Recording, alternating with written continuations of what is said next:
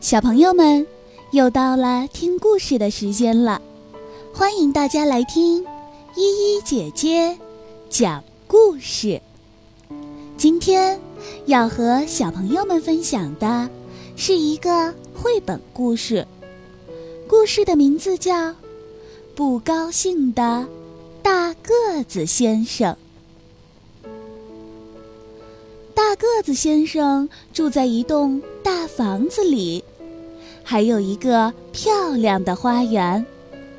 镇上的孩子们一直都想去他的花园里玩，可是大个子先生不高兴。我不喜欢孩子。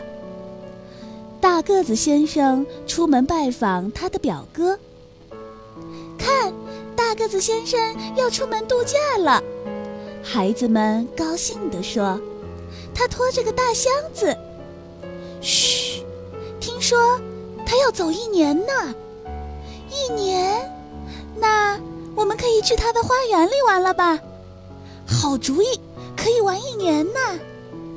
于是，孩子们每天都来到大个子先生的花园里玩。春天，这里真美呀，到处都是鲜花。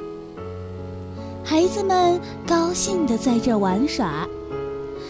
耶！我可以在这里骑自行车。我们来踢足球吧。夏天，湖里可以游泳。看，我穿着新泳衣呢，我的墨镜也是新的。那里有棵苹果树，我要爬上去。秋天，树叶都落了下来。哇，树叶是金黄色的，好美呀！咱们放风筝吧。好呀，好呀。到了冬天，我堆了个雪人，给雪人戴上我的围巾吧。嗨，我坐着雪橇滑下来啦，不要撞到我的雪人。哦，一年以后，大个子先生回来了。孩子们惊恐地叫道：“天哪！大个子先生来了，快跑！